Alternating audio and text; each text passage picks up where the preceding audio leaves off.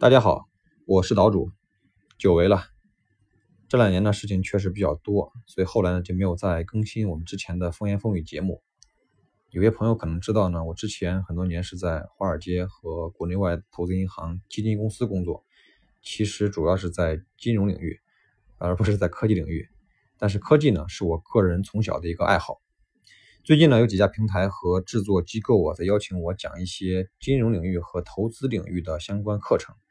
包括经济学、金融学的入门、家庭资产规划、投资心理学、股票投资，包括境内的股票，还有美国、香港的股票市场，以及怎么选择基金呢等等。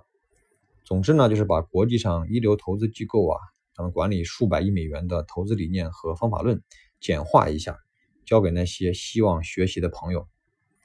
所以呢，我也在考虑在咱们风言风语栏目下面呢，推出部分的金融投资课程。